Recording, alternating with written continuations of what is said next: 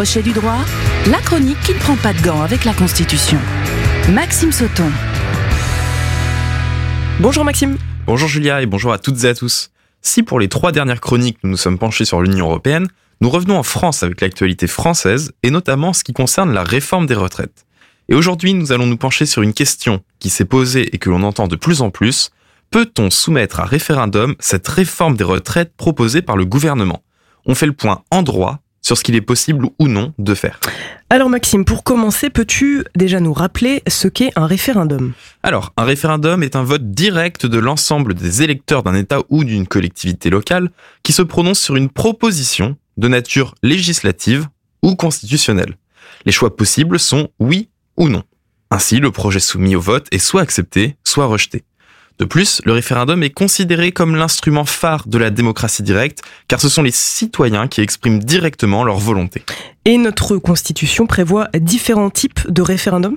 En effet, la Constitution prévoit quatre types de référendums. Deux parmi les quatre ne sont pas les plus connus et ont une moindre importance entre guillemets.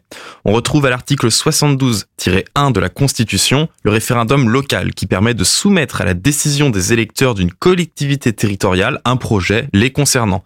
C'était par exemple le référendum sur l'aéroport Notre-Dame-des-Landes. Mais c'est seulement un référendum consultatif pour connaître l'avis des citoyens. Le gouvernement n'a aucune obligation juridique de suivre le résultat de ce référendum. Et pour le quatrième type de référendum en termes d'importance, il se trouve à l'article 88-5 de la Constitution et vise les questions d'intérêt européen dans certains cas spécifiques. Et donc je suppose que le référendum qui nous intéresse aujourd'hui fait partie des deux restants. Exactement, Julia. Alors, à l'article 89 de la Constitution, on retrouve d'abord le référendum constituant pour réviser la Constitution. Et on précise que tu as fait une chronique de Crochet du droit sur la révision de la Constitution. On peut la retrouver bien sûr en podcast. Exactement. Mais celui qui nous intéresse aujourd'hui, c'est le référendum de l'article 11 de la Constitution.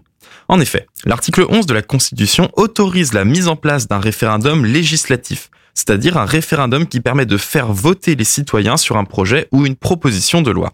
Or, c'est sur ce point que nous arrivons au cœur du sujet. Car récemment, des membres de la majorité et du gouvernement ont souligné qu'il n'était pas possible de faire passer cette réforme via le référendum et notamment l'article 11. Par exemple, fin janvier, Olivier Véran affirmait à propos de la réforme des retraites que, je cite, Les référendums ne sont pas faits pour cela. Les référendums ne sont pas pensés pour poser la question d'une politique économique qui peut être conduite à travers un projet de loi classique.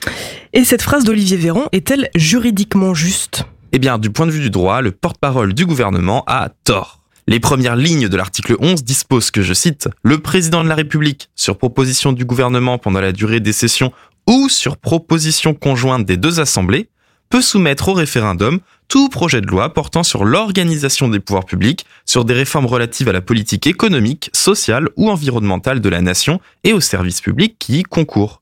Ainsi, la réforme des retraites entre dans le champ de l'article 11 et pourrait faire l'objet d'un référendum. Et c'est ce qu'ont proposé récemment les assemblées?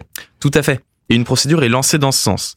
Bon, par contre, c'est déjà mal parti, car si l'article 11 dispose bien que, je cite, sur proposition conjointe des deux assemblées, le président peut soumettre au référendum tout projet de loi. En l'espèce, deux propositions référendaires sur la réforme des retraites ont été déposées afin d'être adoptées par l'Assemblée nationale, l'une par la NUPES, l'autre par le RN. Or, une seule de ces motions peut être soumise au vote de l'Assemblée, et la situation était inédite. Il a donc été décidé un tirage au sort pour une impartialité totale, et c'est la motion du RN qui a gagné et qui sera donc votée. Or, la plupart des députés de la NUPES refusent de voter la motion référendaire du RN. C'est donc plutôt mal parti pour le référendum du côté de l'Assemblée nationale. Mais même si les deux assemblées arrivaient à se mettre d'accord, le président ne serait pas obligé de soumettre à référendum. L'article 11 énonce une simple possibilité. Et donc, pour y revenir d'un point de vue juridique, quelles sont les options concernant cette réforme? Eh bien, nous avons vu la première, celle du référendum, qui est juridiquement possible, mais qui ne passera jamais politiquement. Il faudrait d'abord que l'Assemblée nationale soit d'accord, puis que le Sénat le soit aussi, puis que le président de la République le décide. Autrement dit, le référendum n'aboutira jamais.